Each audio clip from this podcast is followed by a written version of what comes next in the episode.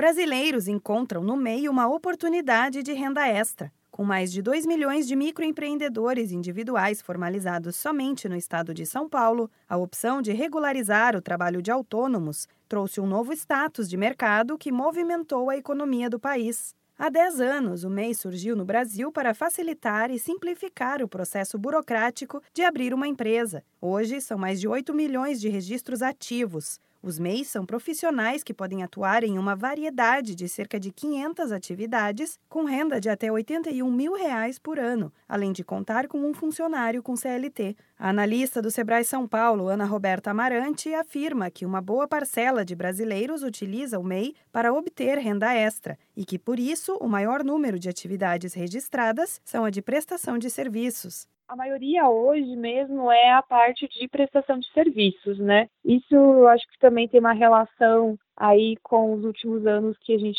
tá, entrou numa crise, né? Então as pessoas têm que buscar o autoemprego. É, na verdade, uma forma da pessoa ter uma renda extra, né?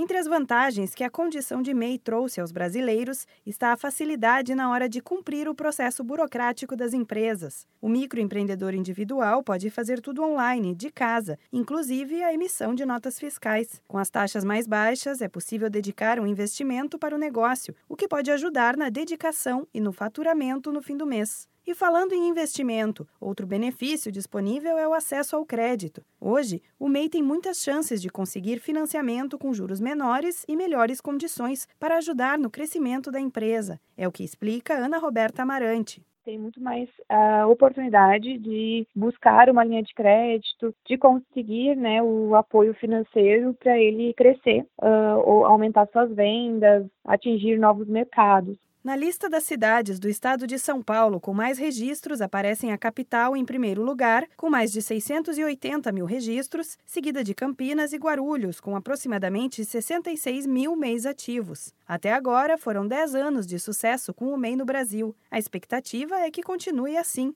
ou que melhore ao longo do tempo. Esta opção estimula o empreendedorismo por oportunidade e incentiva cada vez mais os jovens a começarem cedo no mercado. Da Padrinho Conteúdo para a agência Sebrae de Notícias, Renata Kroschel.